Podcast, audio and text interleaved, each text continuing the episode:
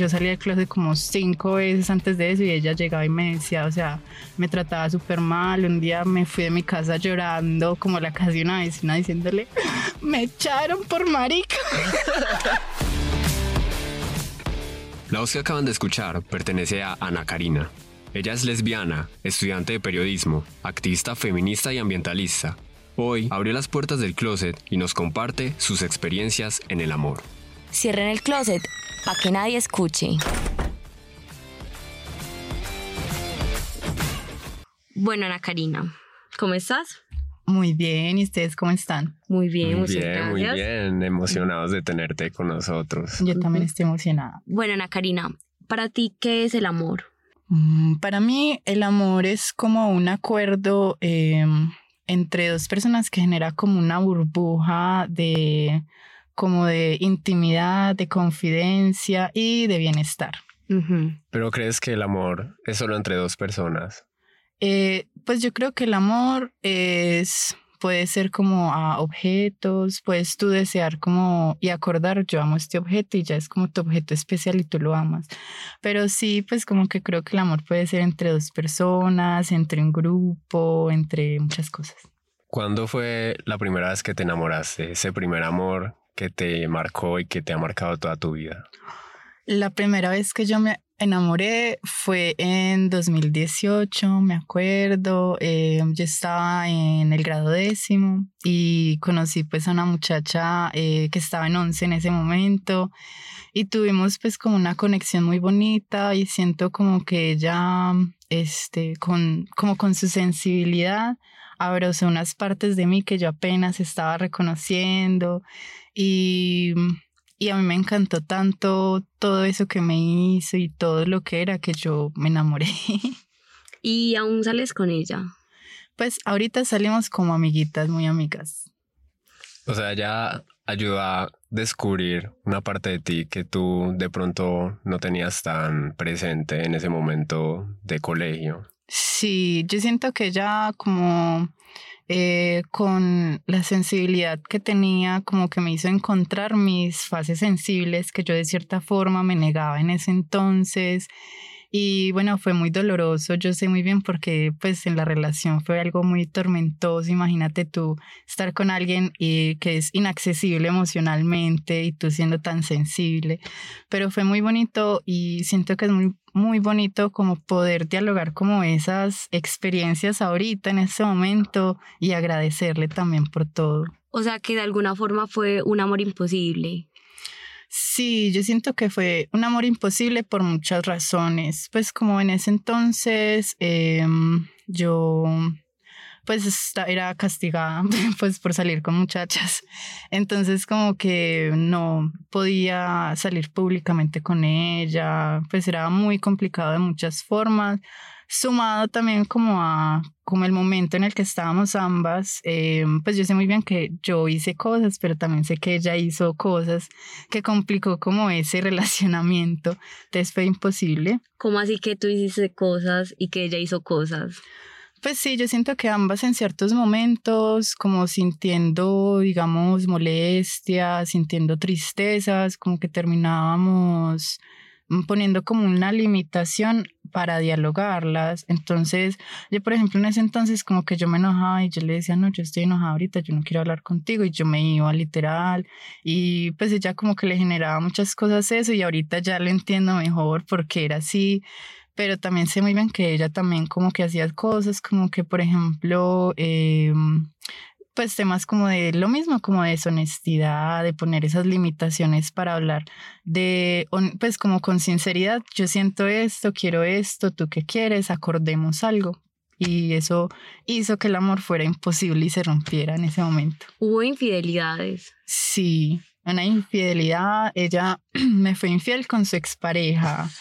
Y yo las conocí todo y yo me acuerdo que un día estaban ellas dos juntas y yo sabía que ellas dos tenían algo, pues y yo, yo obviamente yo, yo le decía, no, normal, vete con ella, vete. Pero pues yo sí como que después hablando con mis amigas, yo les decía, mira, las están juntas, yo sé que esas dos tienen algo. Más raro. Pero yo le decía mucho a ella como que si tú sientes algo por alguien, como que dime y lo hablamos y terminamos normal, pues si me entiendes, como que podemos dialogar como el vínculo, pero ella no lo hizo.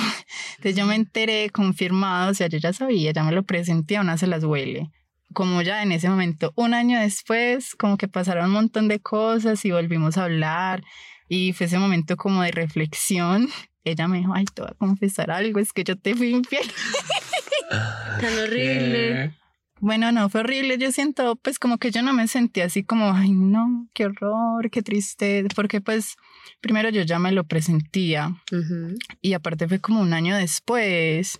Entonces fue como que yo, de cierta forma, ya había procesado en mí como ese sentimiento de me están siendo deshonestas, me están como negando un amor y por qué lo están haciendo, pues como es que eh, se siente insegura de que si me quiere porque quiere a esta otra persona, entonces. Pero yo eso, digamos, lo reflexioné en ese tiempo y ya cuando ella me lo dijo fue como muy liberador, como que ella lo haya hecho, como que me haya dicho, sí, fue así. Tú con esta chica que nos cuentas, me imagino que tuviste muchas primeras experiencias al ser tu primer amor, tu primer enamoramiento. Quizás recuerdas tu primer beso con ella. Sí, de hecho sí lo recuerdo. Ah, me acuerdo que un día estábamos, eh, fue muy curioso cómo nos conocimos, les voy a contar. Hicimos un grupo de WhatsApp, así como con varias muchachas de mi grado y del grado en el que ella estaba, porque estábamos en una misma media técnica de música. Y bueno, entonces empezamos a hablar entre muchachas y entre muchachas terminamos mandándonos fotos. ¿Cómo pues así? como fotos eh, para no seguras para niños. y ella y yo pues empezamos como que a hablar por ese grupo, a decirnos cosas y luego terminamos hablando así como ya más personalmente. Eh, bueno, y yo le, pues así como jugando al coqueteo, yo le tiraba indirectas y todo eso un día, entonces en, el, en esos recesos estábamos así como en el grupo de personas y pues yo no me acuerdo si yo le estaba diciendo algo, ella algo a mí, no recuerdo muy bien eso, pero hubo un momento en el que como que estábamos hablando así como de que, ay, atrévete, atrévete, entonces a besarme. Yo le dije como, pues algo así, algo así le dije yo y ella dijo como que bueno, y me besó así, fine, frente a todas las personas. Me acuerdo que incluso en ese momento tocaron la alarma.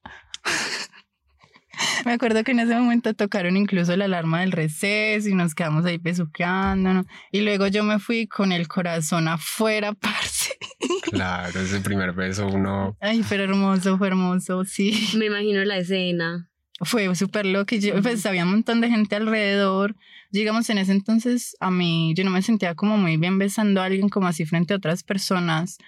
Mm, pero como que se sintió tan, se sintió como un fuego muy interesante que me hizo como, creo, esa burbuja, como usted esa burbuja, como que yo no estaba pensando, ay, es que esa gente nos está viendo. Y efectivamente después salí, llegué al salón y me dijeron, marica, ustedes se besaron. Pero, ¿tú no te sentías cómoda besándote con gente enfrente de los demás o específicamente con mujeres? Pues es, em, siento yo como con gente en general, como que, digamos, los besos que yo ahora como, como muy pico, como que un besito así ya, pum ya. Pero como que con mujeres me generaba como que otro, otro sentimiento de incomodidad porque pues como en muchas ocasiones antes me había pasado como de que había muchachas como que me gustaban y por eh, cuestiones del parche terminaban diciendo, ay, bésense, pero con ese, esas ganas de sexualización. Y pues para mí era algo especial porque realmente me interesaban estas muchachas. Entonces era como, me hacía sentir incómoda el recuerdo y aparte también como el el recuerdo de otras veces en las que andaba con amigas por la calle y nos dábamos la mano o esas cosas así como que la gente mira como despectivamente, como que todo eso y tantas cosas más me hacían sentir mal. ¿Tu mamá la conoció a ella? Mi mamá la conoció a ella, la odió. Pero odia a todas las que le presentas. O a ella en ese entonces la odió. Lo que pasa es que yo en 2015, 2014, pues yo salí del closet de una muy mala manera.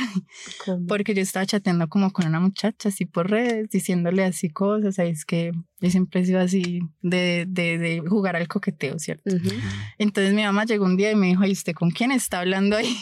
Y llegó y cogió y vio toda la conversación, Ay. horrible, vio toda la conversación y yo ahí diciéndole, y tú tan hermosa, yo quiero que me hagas esto. Conversación traumatizante.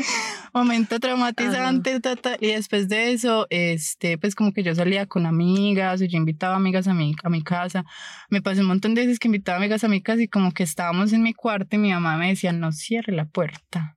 Y ella llegaba y subía cuando le daba la gana. ¿Ustedes qué están haciendo? Ay, no. O como que cuando yo salía con muchachas, como, como que en cualquier momento me decía usted por qué estaba tomada la mano con ella. O como una vez me pasó con esta chica que es pues como que en ese entonces que teníamos la relación, yo la puse de fondo de pantalla. Y entonces un día le estaba mostrando algo a mi mamá. Cuando de pronto, pues ella, ella dice, porque tiene esa muchacha de fondo de pantalla? Y yo, no, pues es que tiene una sonrisa bonita, mami. ¿sientes, ¿sientes, que eso de algún modo te limitó a tener amigas, a querer hacer nuevas amistades con mujeres? O, por ejemplo, eh, tú podías dormir con mujeres, o sea, hacer pijamadas.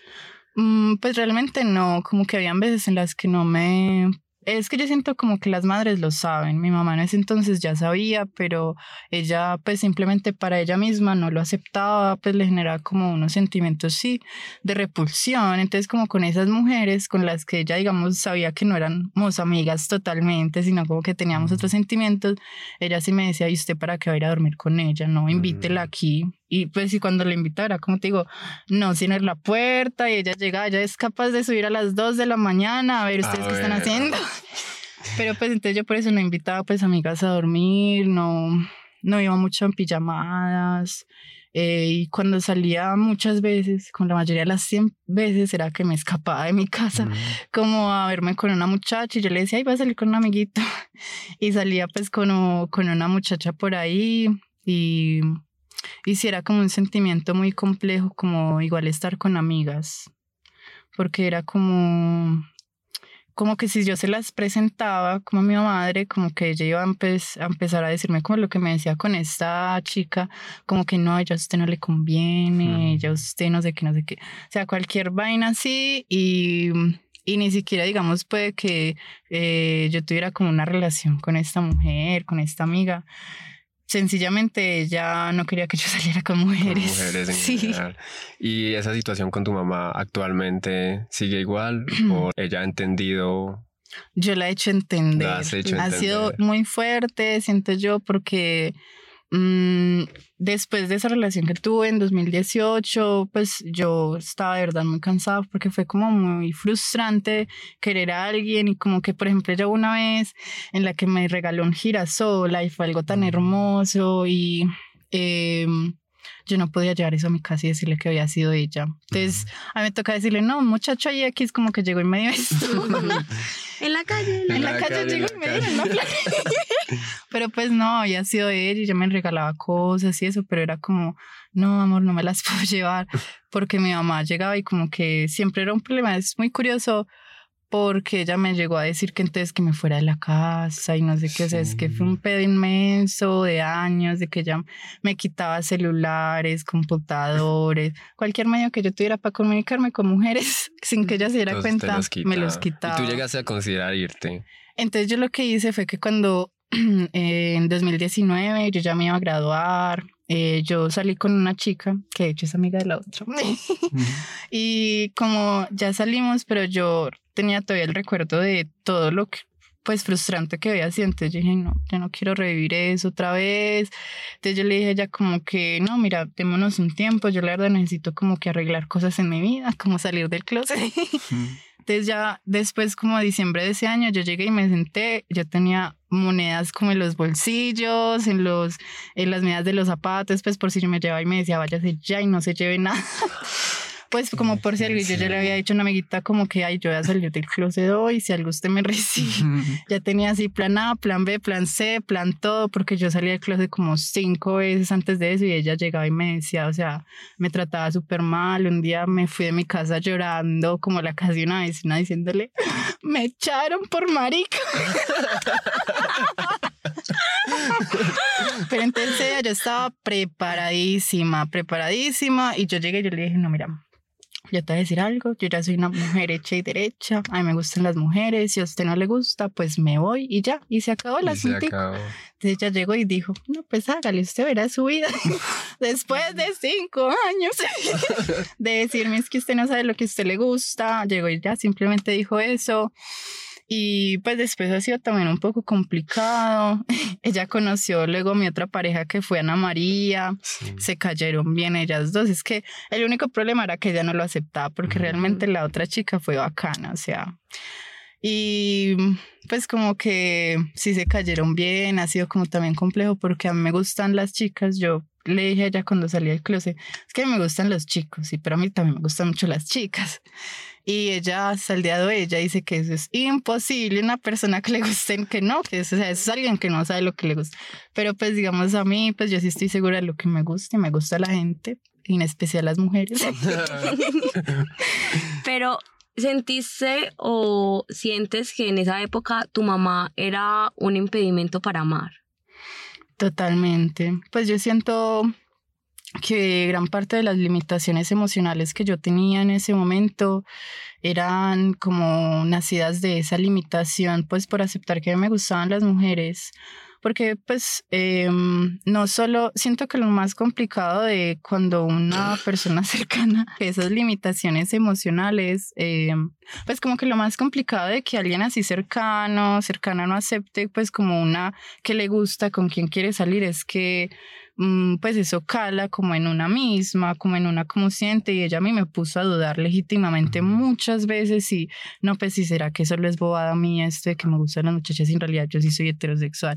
Incluso después de eso dudaba de eso, dudaba de si yo me sentía como mujer, porque ella me llegaba a decir como que no, entonces ya usted se cree niño pues me llegaba a decir como un montón de cosas y yo siento que estaba como nadando en un abismo de confusiones sobre quién quería ser, qué quería hacer.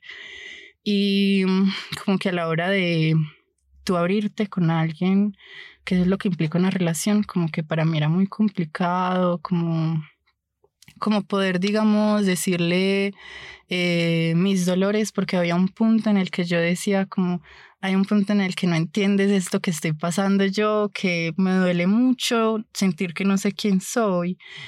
Y también como que habían momentos en los que entonces ya pasaban cosas en mi casa que me hacían a mí eh, sentir esas cosas y yo decía, no, y si yo estoy en realidad engañando a esta muchacha, yo no la quiero. entonces yo literal después de eso como que yo me alejaba un poco de ella y era era como una persona irresponsable, efectivamente. Como que llegaba un día y le decía como no, un montón de cosas y al otro día era como más bien que me quedaba callada, como que me alejaba de ella, como que me tocaba la mano y como que yo se la soltaba, ¿sí me entiendes? Como que tantas cosas tan complicadas, parce, que, que sí, yo siento como que fue muy complicado relacionarme en ese momento. ¿Y cuánto tiempo tuviste que esperar para volverte a sentir segura de amar? Mm, yo siento que apenas estoy todavía como sintiéndome segura, pues siento como que después de que salí del closet, eh, pasé como un año, dos años, este, como pensando en lo que yo quiero, en cómo quiero que me amen, en sí, finalmente, pues llegar y presentar una pareja a mi casa y puedo ir y andar con alguien de la mano, puedo, sí, pero después entonces conocí a otra persona por allá en, 2000, por allá en 2021 conocí a otra persona eh, que, mm, digamos, me hizo volver a sentir insegura de amar.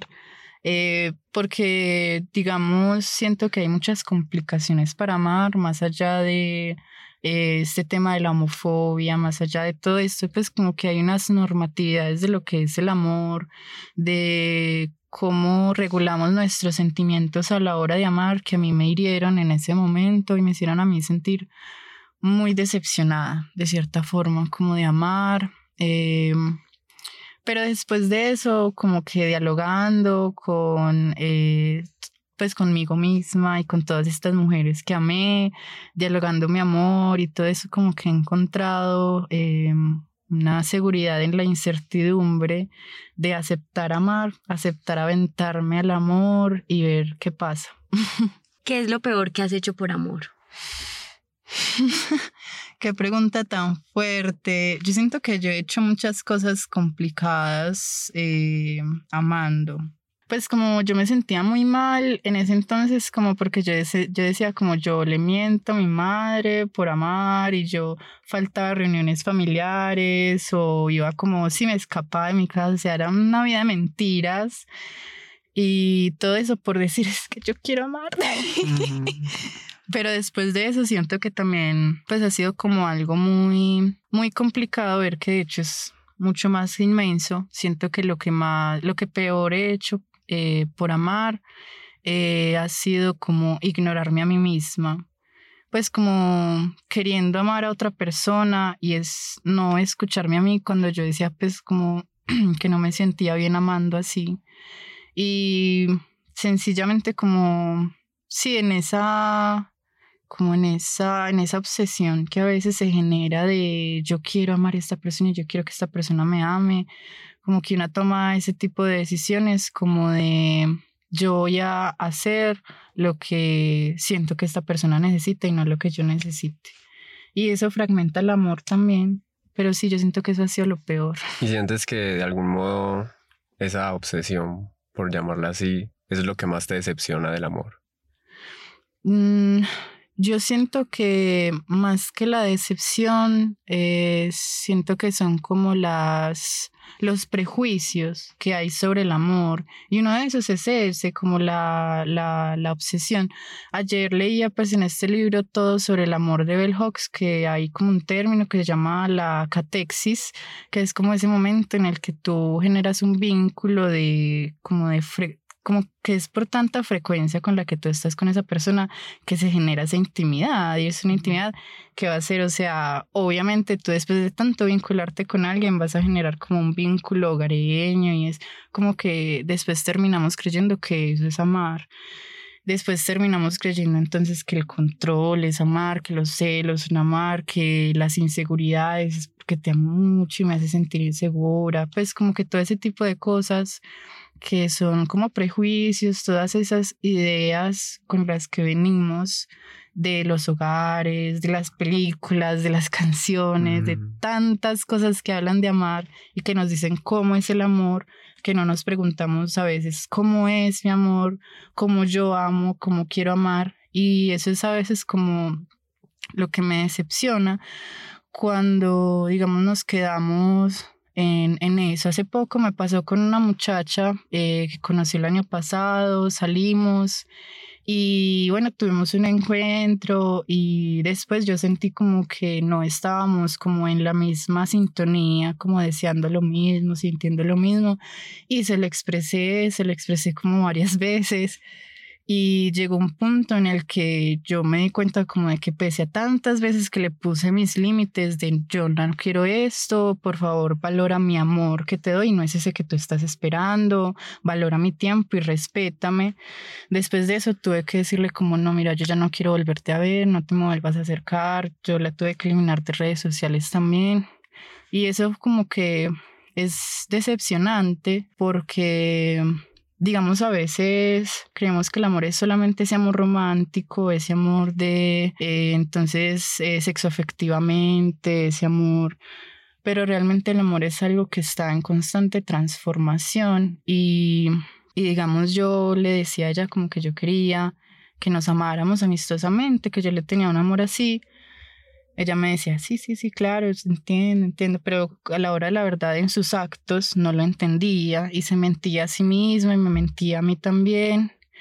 Y digamos, eso me decepcionó, me decepcionó mucho porque es algo que se puede reflejar en muchos vínculos, como esas, eh, como esas ideas de lo que yo quiero Entonces esto que yo quiero, esto que yo siento, si tú no me das esto, tú no me amas. Pero entonces, ¿en qué momento dialogamos nuestros sentires para generar esos acuerdos? Que eso es lo que yo siento que es el amor, como de yo siento esto, me siento cómoda así, y que la otra persona lo diga y que nos respetemos, que tengamos esa responsabilidad. Cari, ya una última pregunta. Eh, ¿Tú sientes que tú amas libremente? Eh, yo siento que trato. Y siento que porque trato sí lo hago, porque digamos sé muy bien que me que puedo fallar, que puedo a veces, digamos, sentir celos también, que puedo a veces sentir como esas inseguridades, pero trato como de hablarlas, trato que no solo con la otra persona, sino también conmigo y de hablarlas como así libremente, como sin tapujos, sin miedo, sin, sin miedo de decir es que me hace sentir insegura, que quizás porque estés con esta persona ya no me ames a mí. Y como que dialogar entonces eh, de dónde recuerdo esos abandonos, de dónde recuerdo esas mentiras y libremente así, como libre de, de, hacer, de, como de discernir y elegir digamos, con esta mujer, yo le decía a ella, si tú sientes que no podemos ser amigas, eh, pues podemos simplemente desvincularnos y si en otro momento nos encontramos bien, pero digamos libre de elegir qué es lo mejor para mí. Siento que se amo libremente porque eh, trato de respetar también la libertad de la otra persona y mi libertad. Siento que trato de confiar Creo que el amor se trata también mucho de confiar y no es confiar ciegamente, sino confiar en la otra persona, en lo que la otra persona hace y dice, y confiar en una misma. Y creo que eso de confiar en mí misma es lo que más me ha permitido como amar libremente. Mm. Listo, Listo Cari. Muchas gracias por compartir todas estas palabras tan lindas con nosotros. Valoramos mucho el tiempo que nos estás dando y Nada, que sigas amando libremente siempre. Nos vemos en la próxima. Que Nos vemos, muchas gracias. Como al inicio lo cerramos, ya podemos abrirlo. Sálganse del closet. Esto fue Cierren el Closet, un especial periodístico de De la Urbe grabado en el Laboratorio de Fonética de la Facultad de Comunicaciones y Filología de la Universidad de Antioquia un podcast realizado por Tomás Mejía y Sofía Naranjo.